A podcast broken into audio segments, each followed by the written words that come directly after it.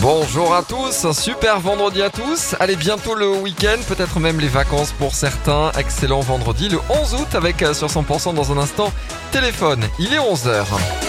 Les tubes et l'info, 100%. Le soleil est avec nous. On parle de la météo juste après l'info en région avec Cécile Gabot. Bonjour Cécile. Bonjour Emmanuel, bonjour à tous. Plus de 50 jours de grève de la faim pour un détenu de la prison de Perpignan. Il demande une remise en liberté alors que sa compagne est atteinte d'un cancer. L'homme a été condamné à 4 ans de prison pour des faits de violence avec armes. C'était l'année dernière. Aujourd'hui, l'état de santé de ce détenu est critique.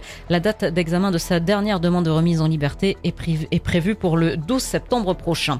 Il s'en prend à une commerçante à coups de canne. C'est un homme âgé de 73 ans qui a été interpellé à Perpignan hier.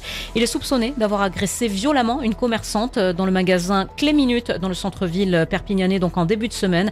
Apparemment, il voulait se faire rembourser un article, sauf que la commerçante a refusé. Il s'est alors violemment énervé. Il lui aurait porté plusieurs coups avec sa canne. L'homme devrait être déféré dans la journée en vue certainement d'une comparution immédiate pour ce lundi. Un ostéopathe de Gruissant a été à nouveau condamné pour des faits d'agression sexuelle. Il était jugé à Narbonne hier suite aux plaintes de deux anciennes patientes. L'homme âgé de 65 ans avait déjà été condamné pour de tels faits en 2022. Il a écopé cette fois de trois ans d'emprisonnement. Et puis la ville de Béziers va être animée ces prochains jours. La Feria revient pour une nouvelle édition ce soir. Ça démarre à 19h dans les arènes de la ville. Rappelons également que les anti-corridas manifesteront ce dimanche après-midi.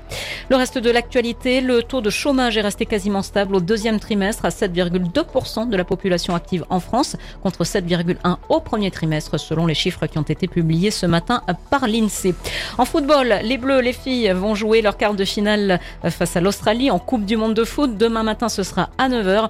En rugby, le 15 de France affronte l'Écosse demain soir à 21h05. Et puis je vous rappelle que vous ne serez pas tout seul hein, sur euh, les routes euh, ce week-end à l'occasion du chassé-croisé des vacances, à l'occasion également euh, du pont du 15 août. Ce sera très dense sur la 61 et sur la 9.